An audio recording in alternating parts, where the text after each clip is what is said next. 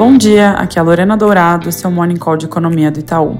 Começando lá por fora, na Europa, os PMIs de agosto saíram hoje pela manhã, confirmando uma tímida recuperação da manufatura, que subiu um ponto, mas com decepção na parte de serviços, que recuou de 50,9 para 48,3, indo agora para a zona de contração abaixo dos 50 pontos. É a primeira vez do ano que os serviços ficam em território negativo, indicando que o setor está deixando de ser uma alavanca positiva e começando a acompanhar a desaceleração da indústria. Essa desaceleração deve se seguir ao longo do ano, o que explica a nossa expectativa de crescimento bem modesto na região, de 0,5% esse ano e 0,7% no ano que vem.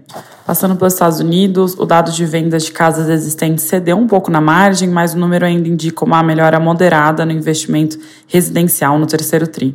Nesse sentido, vale acompanhar o dado de vendas de casas novas, que sai hoje às 11. Mais importante, amanhã começa o Jackson Hole, cujo tema esse ano é mudanças estruturais na economia global, e o Jerome Powell fala no simpósio na sexta e deve seguir enfatizando que os próximos passos do Fed vão continuar dependendo da evolução dos dados. Aqui no Brasil, a Câmara dos Deputados aprovou ontem à noite o arcabouço fiscal que estabelece nova regra para as contas públicas em substituição ao teto de gastos. Texto agora segue para a sanção presidencial a tempo de permitir que o Executivo envie na próxima semana a proposta de orçamento de 2024, já sob a nova regra.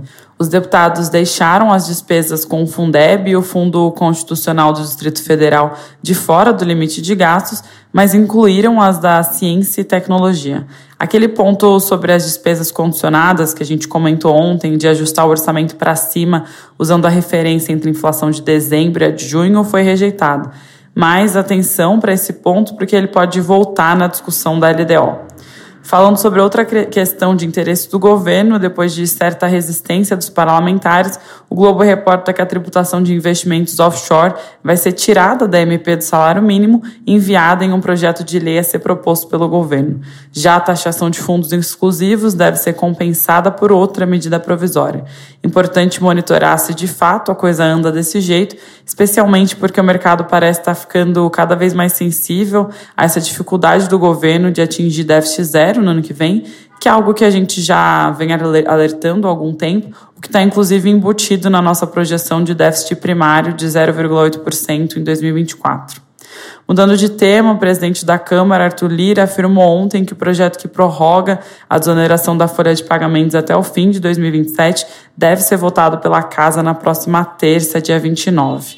Indo para o Senado, a CAI pode votar hoje o PL do CARF, que estabelece o voto de Minerva a favor do governo federal para caso de empate nas disputas judiciais entre o executivo e contribuintes. Vale destacar que os 50 bi que o governo estima arrecadar com essa medida é um número meio controverso.